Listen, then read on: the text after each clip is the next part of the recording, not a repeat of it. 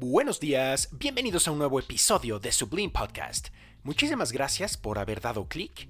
Este es el segundo episodio de la serie en cuarentena, que prácticamente son todas las ideas o algunos pensamientos que he tenido durante esta cuarentena.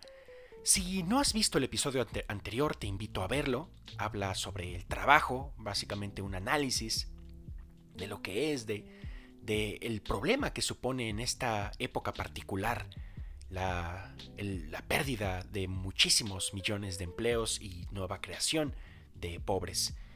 Te doy gracias por dar clic en este episodio en particular que como has visto en el título trata de un tema un poco diferente, mm, diferente a lo que había planeado, diferente a lo que había dicho en el episodio anterior, porque considero que es un problema que nos afecta a todos, nos ha afectado o incluso nos puede llegar a afectar, sobre todo en esta época en donde como he dicho también en anteriores episodios, tanto para hombres como mujeres, se busca la perfección, se busca el rendimiento máximo. Y la sociedad es muy crítica y muy dura muchas veces respecto a esto, respecto a esta imagen. Entonces el tema de hoy va a ser la búsqueda de la perfección, que va ligada directamente al miedo al fracaso. Las personas que se han inhibido a sí mismas por su miedo a fracasar tienden a definir el fracaso de una manera muy amplia. Cuando se sienten decepcionados por su desempeño en una tarea determinada, no solo piensan que han fracasado en esa tarea, sino también como personas, como individuos. Es muy posible que aquellas personas que temen al fracaso vivan con una serie de suposiciones que convierten el esfuerzo para alcanzar un logro en un riesgo amedrantador. Básicamente estas suposiciones podrían ser que, bueno, lo que hago es un reflejo de la capacidad que poseo.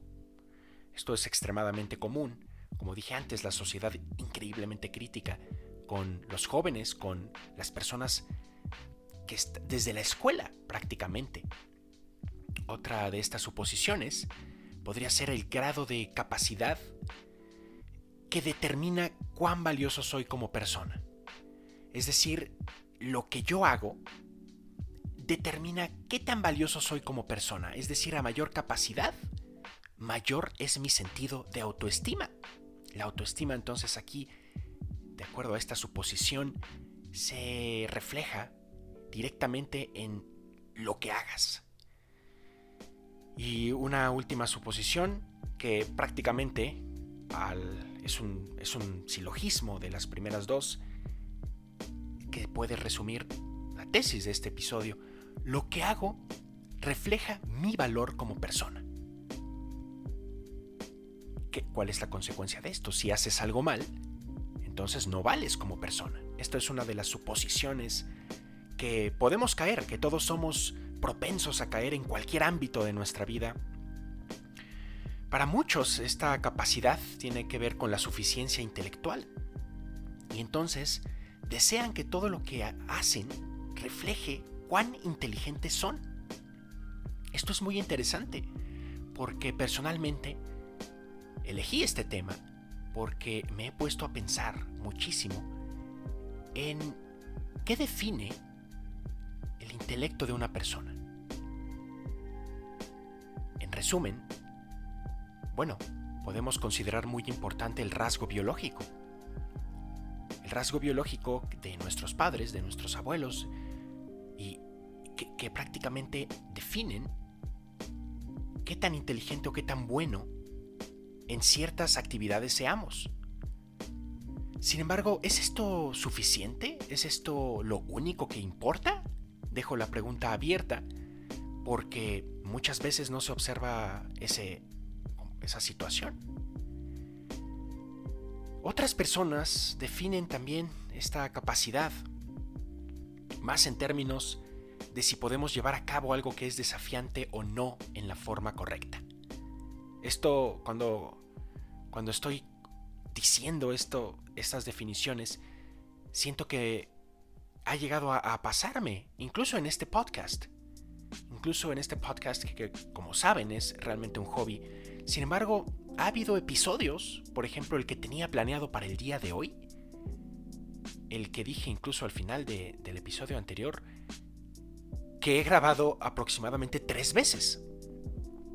Como dije también en el episodio anterior, prácticamente es el, el cuerpo de lo que pretendo hacer con este experimento, que es el podcast, es tender puentes, ser prácticamente un, diálogo entre los temas que no son nada comunes en, en Internet.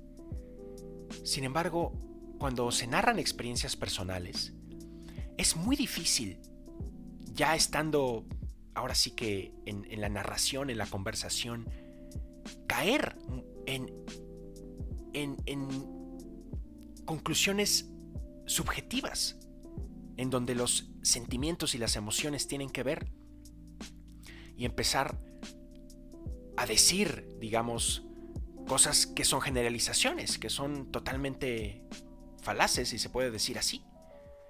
Entonces, también, ¿a quién a quién no nos ha pasado esto?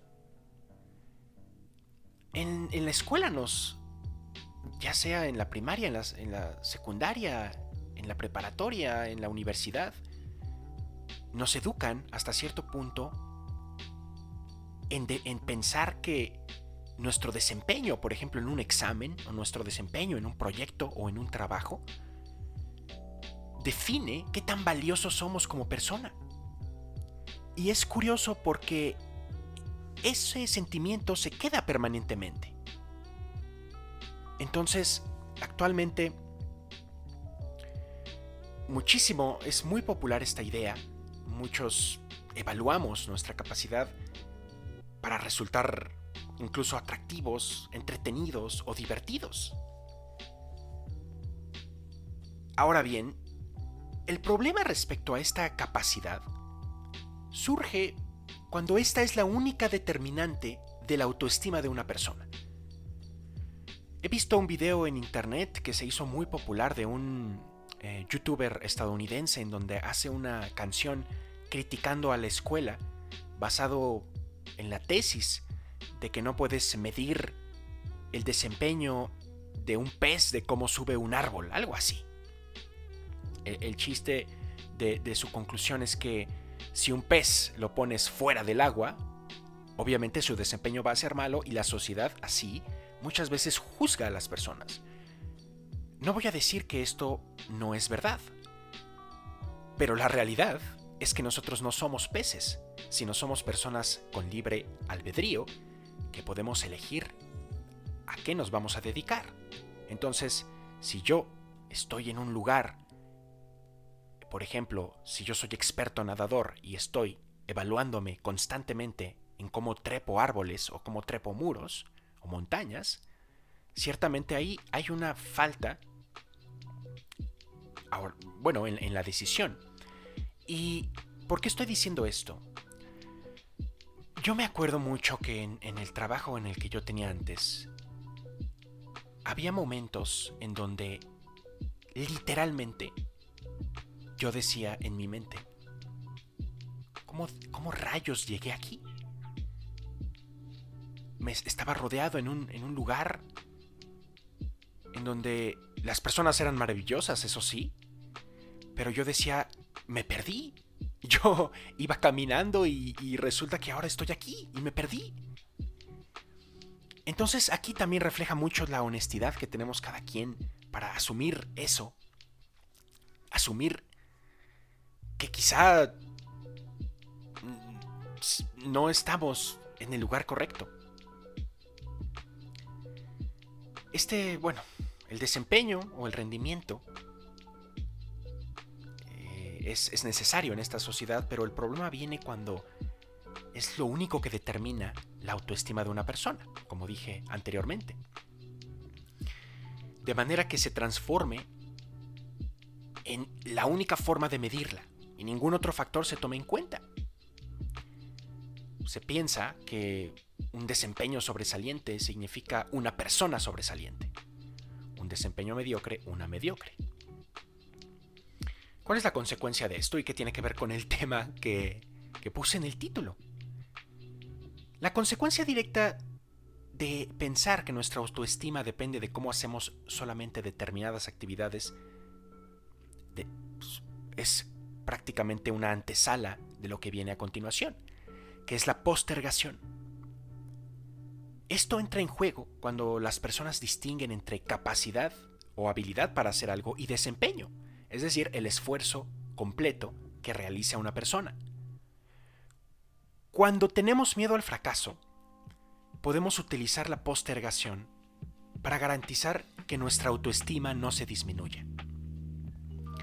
Así, la postergación permite a la persona, bueno, nos permite a nosotros controlarnos, creyendo que nuestra capacidad es mayor de lo que nuestro desempeño indica. Inclusive, tal vez nos permita conservar la creencia de que somos brillantes o que nuestro potencial puede hacer cosas que no tienen límites. Cuando la persona posterga los asuntos, no tiene que afrontar los verdaderos límites de su capacidad, cualesquiera que ellos sean.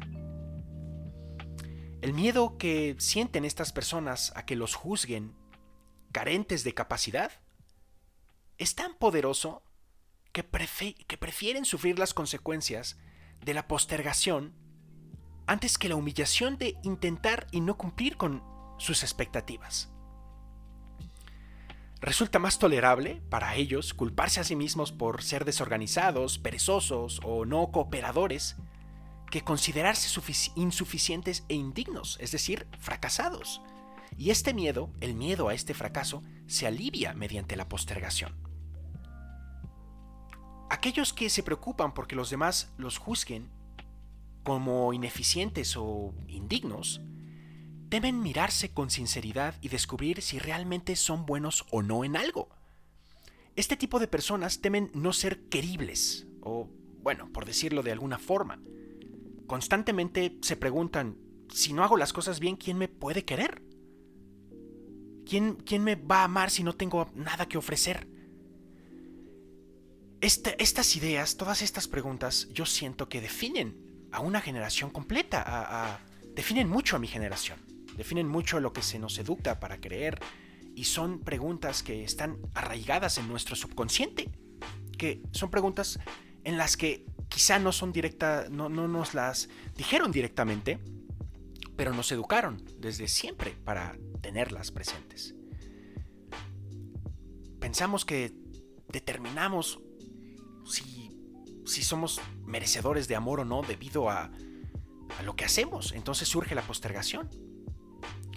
¿Y cuál es la consecuencia de la postergación? Bueno, el tema que nos compete el día de hoy. Es muy frecuente que aquellos que postergan las cosas sean perfeccionistas.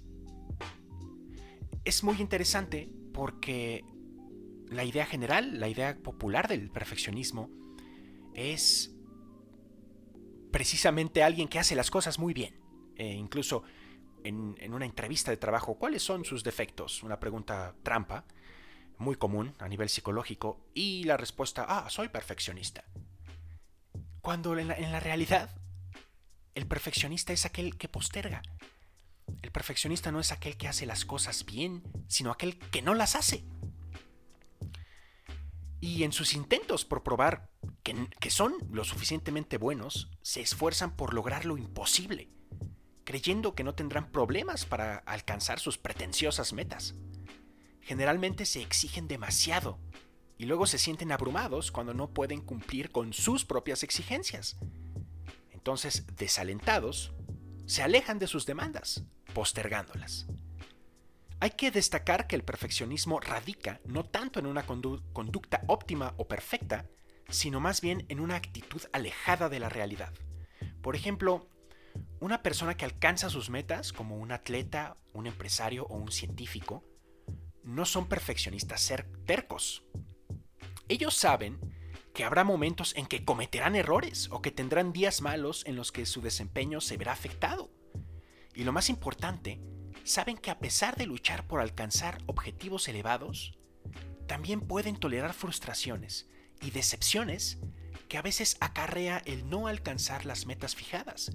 Sin embargo, saben que pueden intensificar sus esfuerzos y trabajar esmeradamente para ello. Por el contrario, los postergadores perfeccionistas usualmente esperan más de sí mismos de lo que sería posible.